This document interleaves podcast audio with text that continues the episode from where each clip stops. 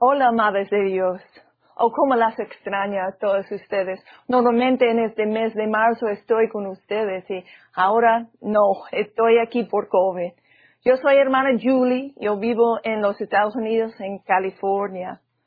He estado casado por 38 años con el mismo hombre. Amo a él y todavía él me cae muy bien. Aquí está mi familia, tengo cinco hijos y tres están casados. Pero las noticias grandes de este año, hermanas, es que se, que mm, nació mi primer nieta. Ella se llama Holly y ya está su, su foto. Qué linda y preciosa. Amo mucho a Jesús y a su palabra también. Qué privilegio de enseñarla y estar aquí con ustedes. Bueno, tengo también un corazón misionero y he viajado a muchos lugares del mundo, pero hay dos lugares muy especiales a mí, Cuba y Chiapas. En Chiapas hay un orfanato donde, hay 100 huérfanos. En un lugar se llama Casa Hogar Alegre. El Señor ha puesto un amor y una, una preocupación grande para Cuba y para este lugar, Chiapas. Si lo sabes o no, como mujeres, estamos en el, negocio de la construcción, la construcción de nuestros corazones, de nuestras vidas y de nuestros hogares. Y es necesario construir con sabiduría. La mujer sabia es aquella que se da cuenta de que la prioridad, el llamado y el ministerio primario es su propia casa y también su su corazón, su eh, interno de ella espiritual. El Señor nos da dos, unas maneras en que podemos construir bien nuestras vidas, nuestras casas y nuestros hogares sabiamente. Seguir el arquitecto espiritual, que es, eh, que es el Espíritu Santo. Él nos guía, nos da dirección y nos ayuda a construir nuestras casas bien edificar con un fundamento firme, fuerte, sólida, que es Jesús y la palabra de Dios. Construir con los materiales del carácter piadoso que está encontrado en la palabra de Dios. Y usar la oración, que es nuestra comunicación entre nuestro arquitecto celestial y sus constructoras. El arquitecto tiene planes, dibujos y un diseño el proyecto. Él sabe cómo hacerlo bien y con éxito. Y él sabe cómo debería ser el proyecto final. El arquitecto guía, enseña y dirige los constructores. Nosotros como constructores de nuestras casas espirituales y nuestros hogares tenemos los planes, un dibujo, un diseño en la palabra de Dios. El Espíritu Santo es nuestro arquitecto interno, interno y Él nos ayuda a construir nuestras casas. ¿No sabéis que sois templo de Dios y que el Espíritu de Dios mora en vosotros? 1 Corintios 3:16. El proyecto final debe parecer como Jesús.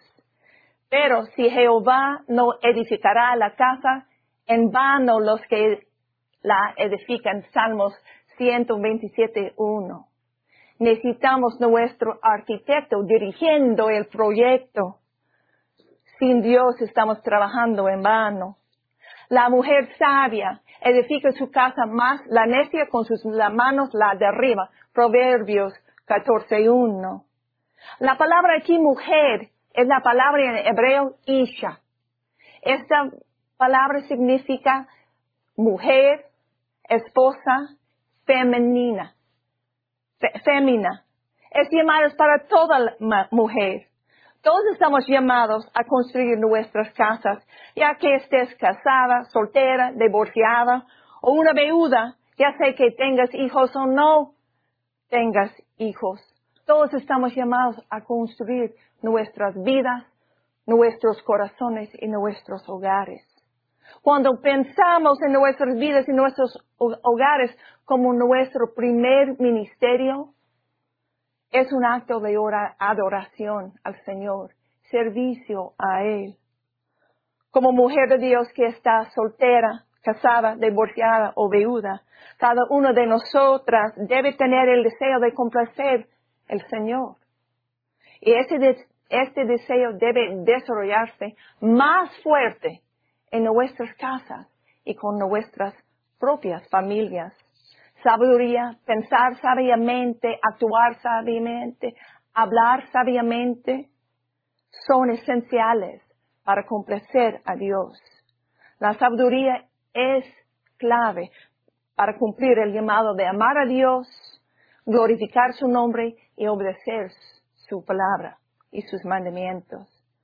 Dios nos dice que sabiduría vale más que el oro y la inteligencia vale más que la plata. Proverbios 16, 16.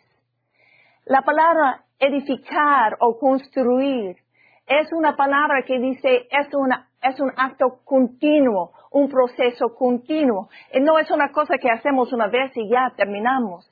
Es un proceso de toda la vida. Amada, esta, esta edificación de nuestras casas es un proceso continuo de toda la vida. La vida. Con sabiduría edificará la casa y con prudencia se afirmará y con ciencia se llenarán las cámaras y de todo bien preciado y agradable. Proverbios 24, 3 y 4. lo más importante para edificar una casa es sobre una fundación firme. La fuerza de cualquier casa o edificio depende y reside en la fundación. Cuanto más fuerte sea el fundamento, más fuerte será la casa. La casa puede ser magnífica, puede tener una ubicación espléndida, pero si la fundación es débil, la casa caerá. Cuando algo llega a desfiar la fundación, una tormenta, un terremoto o una inundación, la casa no será capaz de mantenerse de pie. Lo mismo es cierto con nuestras vidas, amadas. Necesitamos construir y edificar nuestras casas en una fundación fuerte, firme y sólida. En Mateo 7, 24 y 27, Jesús habla de dos constructores, uno que es prudente y otro que es un insensato. Dice aquí que edificó su casa sobre la roca una persona sabia. Descendió lluvia, vinieron ríos y soplaron vientos y golpearon contra aquella casa y no cayó porque estaba fundada sobre la roca. La otra persona, una persona insensata, que edificó su casa sobre la arena y descendió lluvia, vinieron ríos y soplaron vientos y dieron con ímpetu contra aquella casa y cayó y fue grande su ruina. Jesús nos da una, ilustración de dos constructores, uno prudente, otro insensato. Los dos tenían planes. Los dos terminaron sus casas. Pero había una diferencia. La fundación de cada casa nadie podía ver hasta que llegó una tormenta. La casa que se construyó sobre la roca se mantuvo firme, pero la arena se cayó con gran choque. Una mujer sabia sabe dónde ella debe construir su casa. Sobre la roca, la roca que es Jesucristo. Él es la fundación en que construimos. Porque nadie puede poner otro fundamento que, que está puesto, el cual es Jesucristo. 1 Corintios 3, 11. Jesús dice al principio del versículo 24 de Mateo 7, antes de hablar de los dos constructores, cualquier pues me oye estas palabras y las hace, le, comparé le compararé a un hombre prudente que edificó su casa sobre la roca. ¿Qué es el fundamento en que necesitamos construir nuestra casa? Es la roca Jesús y es la palabra de Dios. Es escuchar y vivir estas palabras. Jesús es la fundación y Él es la palabra. En Juan 1.1 dice el verbo hecho carne. Entonces, la fundación es Jesús y la palabra de Jesús. Y es más que el conocimiento de la palabra. Tiene que mover de, la cabeza hacia el corazón para que podamos aplicar a nuestras vidas. Hubo muchos que escucharon las palabras de Jesús, pero no las aplicaron a sus vidas. Tenemos que ser no solamente oyentes de la palabra, pero hacedores de la palabra. Pero ser hacedores de la palabra y no tan solamente oidores. Santiago 1, 22. Lee la, palabra, estudia la palabra, esconde la palabra en tu corazón y ser transformada por la palabra. Una mujer sabia es una mujer de la palabra. Una mujer sabia edifica su casa, su hogar, con el fuerte fundamento de la palabra de Dios. Si estás arregada en la palabra de Dios, podrás soportar, cualquier terremoto, cualquier tormenta. Tú y tu casa serán inquebrantables. Por tanto, la manera que habéis recibido al Señor Jesucristo, andad en Él, arregados y sobreedificados en Él, y confirmados en la fe, así como habéis sido enseñados abundando en acciones de gracias. Colosenses 2, 2, 6 y 7. Si estás arregada en la palabra de Dios, puedes hablar palabras de esperanza, vida, en el medio de la tormenta. Tienes paz en todas situaciones a las que te enfrentas. En lugar de tener miedo o, dudar en la fidelidad de Dios, una mujer sabia en el medio de la tormenta confía todo lo que dice la palabra de Dios que no te desamparé ni te dejaré. Hebreos 13:5. En lugar de quejarse, murmurar o beberse amarga, una mujer sabia obedece la palabra de Dios y da gracias. Y da gracias. Y da gracias en toda situación. Y confía en las promesas de Dios. Ninguna palabra corrompida salga de vuestra boca, sino la que sea buena para la necesaria edificación, a fin de dar gracias a los oyentes. Hay gente escuchando, amadas. Tu esposo, tus hijos, tus padres, tus hermanos, tus vecinos, la gente en la cola larga. Una mujer de la palabra guarda su boca. Ella habla la vida y la verdad.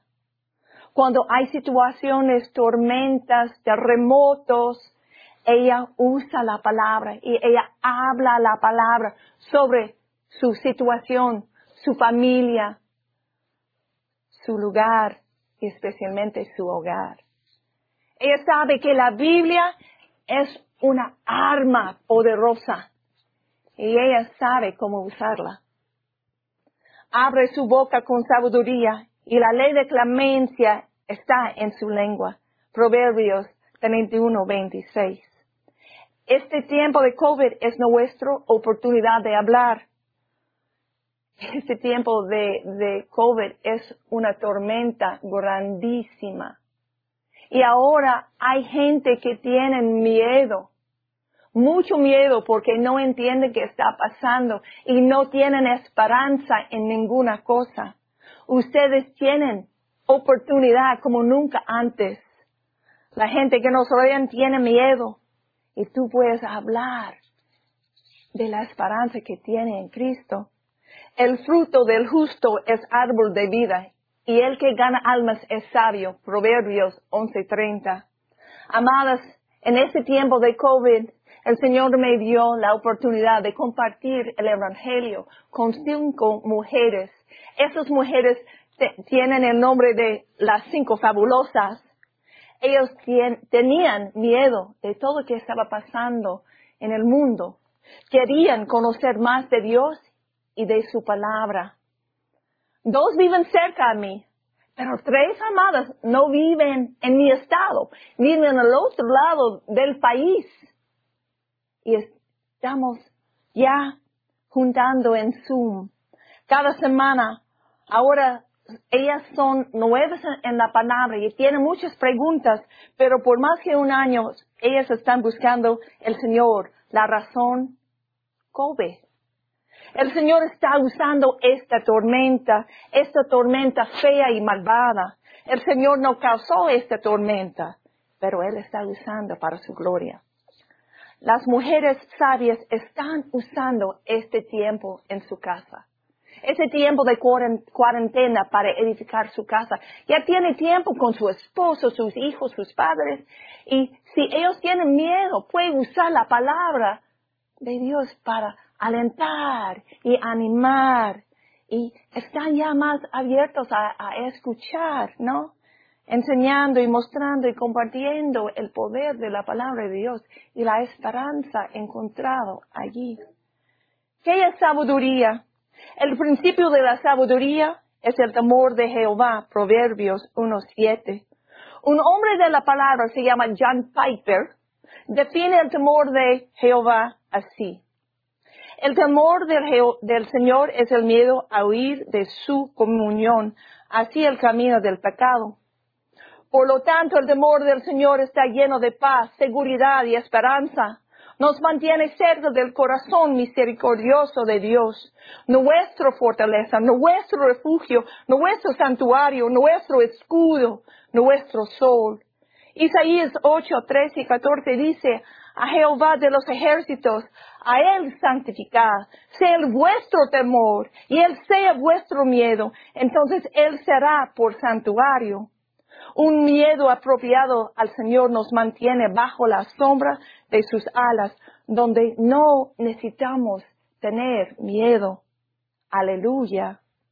El temor de Jehová es una reverencia profunda por quien Dios es soberano, omnipotente, omnisciente, que Él tiene nuestras vidas en sus manos, Él está en control de la muerte y la vida. Hay sabiduría de entregar nuestras vidas a Él y enseñar a los que nos rodean el mismo. La mujer sabia no es solo una lista de cosas que hacer y cosas que no hacer. Las cosas que ella hace vienen de su sabiduría. Una mujer sabia no nace, pero se hace. No hace, pero se hace. La sabiduría vive en su corazón y es hecha aparente, aparente por sus sabias palabras y acciones. ¿Quién soy yo en Cristo? ¿Y quién estoy creciendo en ser por el poder del Espíritu Santo y la palabra de Dios? Son las materiales que puedo usar para construir mi casa. Santiago describe la sabiduría celestial, pero la sabiduría que es de lo alto es primariamente pura, después específica, amable, benigna, llena de misericordia y de buenos frutos, sin incertidumbre ni hipocresía. Santiago 3:17. Esas son características de la sabiduría celestial. Y la mujer sabia aplica cada de estas cosas a su vida. Vamos a ver cada en luz de una mujer sabia. Ella es pura. Primero es pura. Quiere decir que ella es libre de cualquier cosa inferior o contaminante, libre de la contaminación del mundo. Si la tontería del mundo no es parte de su casa. La palabra pura es, es relacionada con la palabra santa. Pura y santa. Nuestro Dios es santo. Debemos ser santas como Él es santo. Separado y apartado para los usos del Señor. Ella llena su mente y su corazón con la verdad en vez de las mentiras del mundo, las distorsiones, las tonterías. Pacífica. La sabiduría del Señor es llena de paz. Y la paz del Evangelio ha entrado el corazón de la mujer sabia. Y ella quiere compartir la verdad de esta paz. Bien bienaventurados los pacificadores, porque ellos serán llamados hijos de Dios. Somos llamados a ser pacificadoras. Una persona que ha sido transformado por el Evangelio de paz y ahora tiene paz con Dios por a, través de Jesús, quiere ser una pacificadora y quiere paz con toda la gente. Una mujer sabia llena de paz y lista a compartir la paz encontrada en Jesús. Amable. Aquí significa gentil, bondadoso y razonable. Hay un comentarista de la Biblia que dice aquí, se llama Ranker. Esta palabra significa una humilde paciencia, firmeza que es capaz de someterse a la injusticia, la desgracia y maltratamiento sin odio y malicia, confiando a Dios a pesar de todo. Parece a nuestro Salvador, ¿no? Nuestro Salvador. Llena de misericordia, la creyente viviendo en la sabiduría de Dios está dispuesto a extender misericordia porque ha entendido la misericordia que ella ha recibido. Queremos compartir misericordia. Bienaventurados los misericordiosos porque ellos alcanzarán misericordia. Mateo 5, 7. Ella vive en la gracia y misericordia del Señor. Antes de venirnos unos con otros, misericordiosos, perdonándoos unos a otros, como Dios también os perdonó a vosotros en Cristo. Efesios 4:32. Uno de mis gemelas que tiene 30 años me dijo recientemente que ella entendía que era el perdón desde su niñez. Le pregunté cómo. Y ella me explicó, explicó porque cuando ella fue niña, yo la grité. Si es la verdad, yo la grité. Y más tarde le pedí perdón por gritarle. Yo había admitido que no estaba siendo amable o un buen ejemplo y le pide a ella si por favor me perdonaba. Ella me dijo que ella nunca había olvidado esta cosa. Amadas, tú tienes poder en tu casa de enseñar misericordia y perdón por su ejemplo. Cuando entendemos nuestro perdón en Cristo, entendemos la responsabilidad de extender el mismo perdón y pedir perdón cuando nos equivocamos. No lo conoces el efecto que vas a tener en tu familia. Y de buenos frutos. Esos son los buenos frutos del Espíritu. Construimos como ladrillos en nuestras casas con amor, gozo, paz, paciencia, benignidad, bondad, fe, mansedumbre, templanza. Gálatas 5, 22 y 23. Y de todos estos ladrillos, el uno más importante es amor. En Marcos 12, 30 y 31 dice, amarás al Señor tu Dios con todo tu corazón y con toda tu alma y con toda tu mente y con todas tus fuerzas. Y amarás a tu prójimo como a ti mismo. No hay otro mandamiento mayor que estos. Si amor es el principio y de los otros frutos crecen de tu amor. Jesús nos dice que la gente conocerá a sus seguidores por sus frutos. Por sus frutos los conoceréis. Mateo 7, 16. Sin incertidumbre ni hipocresía. Una persona que está llena de la sabiduría de Dios es una persona que no juega favoritos y ama a todos. Y ni hay hipocresía en ella una persona caminando en la sabiduría del Señor vive una vida sincera y transparente. Ella no es falsa como los fariseos. Ellos parecían santos por afuera, pero en realidad por adentro estaban llenos de huesos, de muertos y de toda inmundicia. Mateo 23, 27.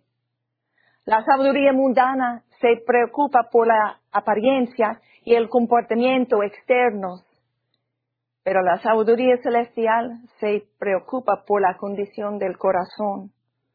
Sobre toda cosa guardada, guarda tu corazón, porque de él mana la vida. Proverbios 4:23. Como el agua, el rostro corresponde al rostro, así el corazón del hombre al del hombre. Proverbios 27:19. Así como en el agua se refleja su rostro, también en el corazón se refleja el hombre. ¿Qué está en tu corazón, mujer sabia? Uno de los propósitos de la sabiduría celestial que viene de Dios es para cumplir nuestro llamado de Dios. Nuestro primer ministerio está en nuestras casas. Seguimos el arquitecto celestial y su diseño a parecer como Cristo. Edificamos con la fundación de Cristo y su palabra. No solo leerla, pero vivirla no solo escucharla, pero hacerla. Es que escondiendo la palabra en su corazón, sometido al proceso de transformación por el lavado de la palabra. Es nuestra base para nuestras vidas. Y construimos con los materiales de del carácter piadoso encontrado en Santiago 3.17 y Gálatas 5.22 y 23 y en los otros lugares también. Y luego comunicamos con nuestro arquitecto. El arquitecto habla con sus constructores. Y las constructoras hablan con el arquitecto. Cuando hay problema con el proyecto, ella habla. Cuando hay algo en los planes que ella no entiende o es algo que ha pasado que ella necesita ayuda, ella puede ayudar, ella puede pedir su arquitecto celestial.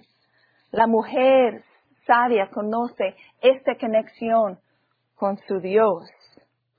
Porque Él sabe cada de nuestras casas. Él sabe dónde necesitamos trabajar y dónde necesitamos cambiar o dónde necesitamos poner otra ventana o cerrar la puerta. Él conoce cada de unas de nuestras casas personalmente.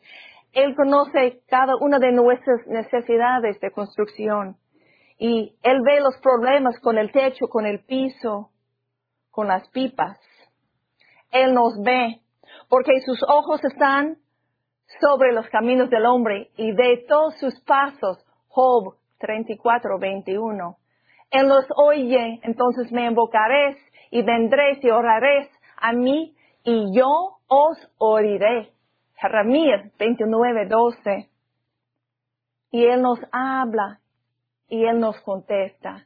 Y antes que clama, responderé yo. Mientras aún hablan, yo hablaré. Oído Isaías 65, 24.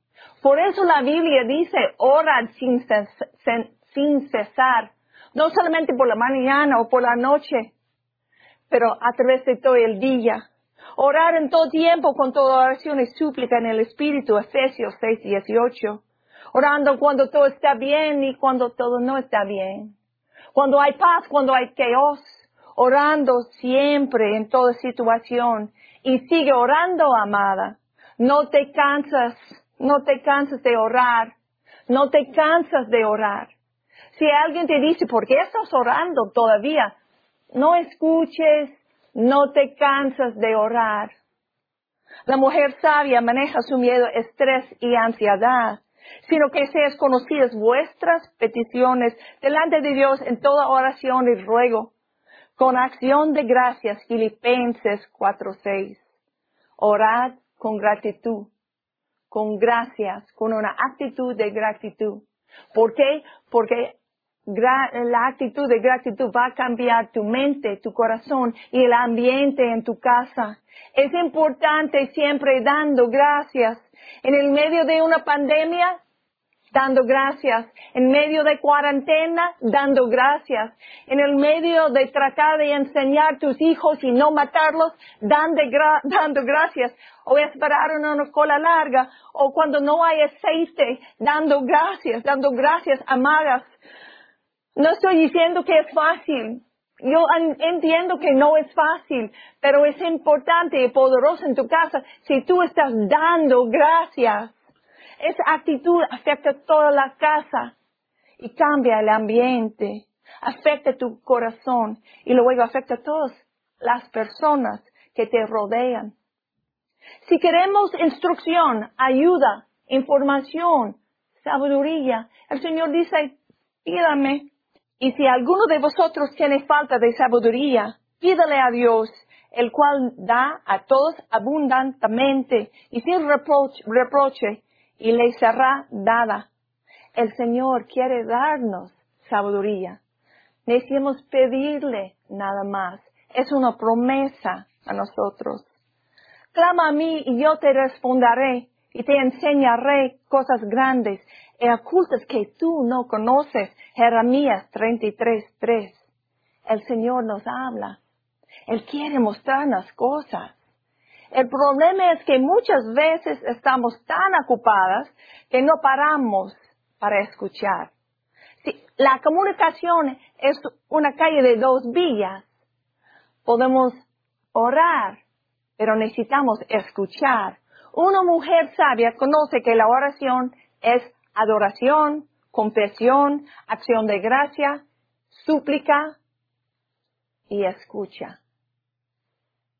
Mucha gente se detiene después de la súplica, dan, ellas dan la lista al Señor de sus necesidades y no toman el tiempo de escuchar. Es tiempo precioso cuando la mujer sabia para, para escuchar que el Señor quiere comunicar a su corazón. Amadas, es importante parar y escuchar. A veces es tiempo cuando Él puede darnos dirección o consejo o, o corrección. Y también nada más es tiempo de disfrutar la presencia de nuestro Dios. Amados, tenemos que parar y hacer de la escucha una prioridad en nuestro tiempo de oración. Haciendo estar atento tu oído a la sabiduría, si inclinares tu corazón a la prudencia. Proverbios 2.2. Antes de compartir este testimonio, quisiera extender condolencias sentidas y compasión a aquellos que han perdido familia, gente, amigos, seres queridos del virus COVID. Yo también he perdido gente y quisiera extender honra a, la, a las memorias de ellas o de ellos. No entiendo este tiempo tenemos que confiar en Dios que todo está en su mano. Pero entiendo, es, es un tiempo difícil, tan difícil, y estamos pidiendo al Señor todo que necesitamos para andar fieles. Quisiera compartir el testimonio a la gloria de Dios. Este diciembre pasado, seis de las personas en mi casa contrajeron el virus COVID. Primero mis tres hijas y luego mi esposo, mi yerno y yo. En primer lugar, este virus es malo, hecho por hombres malvados en un laboratorio. Dios no lo creó, pero Él está en el medio de todo. Durante las primeras dos semanas yo, yo pude traer comida a las enfermas y dejar la comida afuera. Ellos estaban aislados, aislados para proteger los demás, pero después de esas semanas todos caímos a, recuperar su fuerza, las tres, el último de nosotros cayó en virus. Cada uno de nosotros tenía el virus en una manera diferente, con síntomas diferentes. Por ejemplo, tengo una hija que tiene una enfermedad autoinmune. Entonces, ella tenía fatiga fuerte y no podía levantarse. Yo tengo una propensidad a los dolores de cabeza y migrañas y yo tenía dolores de cabeza fuertes y feas. Pero mi esposo, su debilidad son sus pulmones. Él tuvo asma infantil y cada invierno él tiene bronquitis. Entonces cuando COVID golpeó a él, fue a su pecho inmediatamente y a sus pulmones. Fue un tos profunda y procedió a empeorar rápidamente. El médico le dio una medicina y no tenía ningún efecto. Finalmente tuvo que usar una máquina se llama nebulizador y es una máquina para ayudar a, la persona a respirar. Y él tenía que usar esta máquina cada dos horas. Y él no, no parecía estar mejorando. Una noche él casi no podía hablar y sus labios se pusieron azules. Estamos todos en la casa con, con mucho miedo. Hablamos al doctor para la ayuda pero ellos no podían hacer mucho. Mientras me sentaba al lado de mi esposo, haciendo, cuando él estaba haciendo su tratamiento, lloraba. Yo estaba llorando en silencio, me sentí en la presencia de él. A la vez yo oí la voz del Señor en mi corazón. Agarra tu Biblia y lee versos de santidad sobre él yo me levanté, agarré mi Biblia, adentro yo tenía una hoja de versos de santidad y yo empecé a leer estos. No temas porque yo estoy contigo, no desmayes porque yo soy tu Dios, que te esfuerzo, siempre te ayudaré, siempre te sustentaré con la diestra de mi justicia, Isaías 41:10. Mas yo haré venir sanidad para ti y sanaré tus heridas, Dios dice Jehová, Jeremías 30, 17. Ver ahora que yo, yo soy, y no hay dioses conmigo. Yo hago morir, yo hago vivir, yo hiero y yo sano, y no hay quien pueda liberar de mi mano. Deuteronomio 32, 39. Esa noche mi hija Nina tuvo un sueño. El Señor estaba hablando con ella y Él le dijo, adoración y alabanza sobre el centro. Adoración y alabanza sobre el centro. Ella estaba confundida. Le preguntó al Señor, ¿qué, quiere decir esto? Y él le contestó, adoración y, y alabanza sobre el centro. En la mañana ella llegó a mi cuarto y me explicó de su sueño. Y entre las dos decidimos que el Señor es, estaba hablando del, del centro espiritual de nuestra casa. Mi esposo. Tenemos que adorar y alabar en el cuarto de mi esposo y fuimos allá, llamamos mi hija menor y mi, otra hija con mi yerno enfermo abajo en la casa y juntamos todo en el, la habitación de mi esposo. Llamamos por teléfono mi otra hija y hijo por FaceTime, invitando invitándolos a adorar y alabar con nosotros. Pasamos 30 minutos alabando al Señor.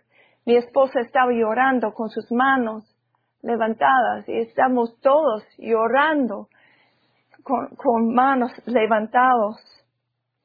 En este momento yo cometí la vida de mi esposo al Señor. Señor, Él es tuyo. Él es tuyo, Señor. Tu voluntad en la vida de Él. Yo sé, yo sé que voy a estar bien. Yo soy tu hija y, como tú quieras, Señor, tu voluntad.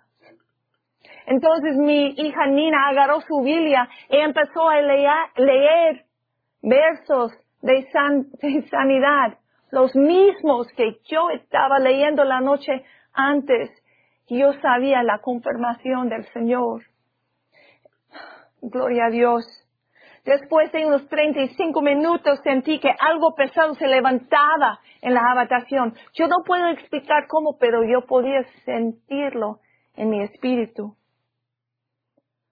En este momento algo cambió. y mi esposo comenzó a mejorar. Fue un proceso muy lento, poco a poco, pero él mejoró. Quisiera decir a ustedes gracias porque yo sé muchos de ustedes estaban orando por mí, por mi familia, especialmente por mi esposo. Gracias, amadas.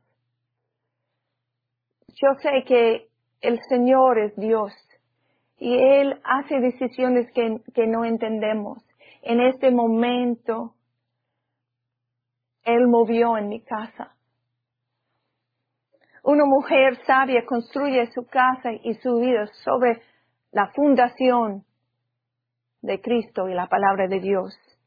Ella construye su vida con las materiales piadosos de la palabra, también del carácter.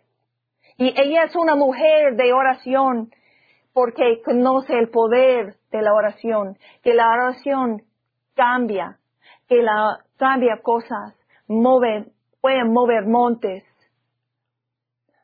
Y tiene poder y ella usa la arma de la palabra de Dios. Y por último, ella escucha a Dios y lo hace que Él dice. Él es fiel, amadas. Él es fiel. En esta vez juntos ha sido muy especial pero quiero hacer algo especial. Yo sé que ustedes están en sus casas y yo estoy aquí, pero quiero que ustedes están diciendo conmigo el versículo de Salmos 34, 4, 9, conmigo. Y voy a poner para que ustedes puedan leer conmigo y vamos a hacerlo. Busque a Jehová y él me oyó y me libró de todos mis temores. Los que miraron a él fueron alumbrados y sus rostros no fueron avergonzados. Este pobre clamó y le oyó Jehová y lo libró de todas sus angustias. El ángel de Jehová acampa alrededor de los que le temen y los defiende. Gustad y ved que es bueno Jehová. Dichoso el hombre que confía en él. Temed a Jehová vosotros sus santos, pues nada falta a los que le temen. Salmos 34, 4 y 9. Amén, amadas. Vamos a orar. Gracias, Señor, por este tiempo juntos. Eres bueno, eres fiel, nos amas tanto. Gracias, Señor. Gracias, Señor. Gracias, Señor.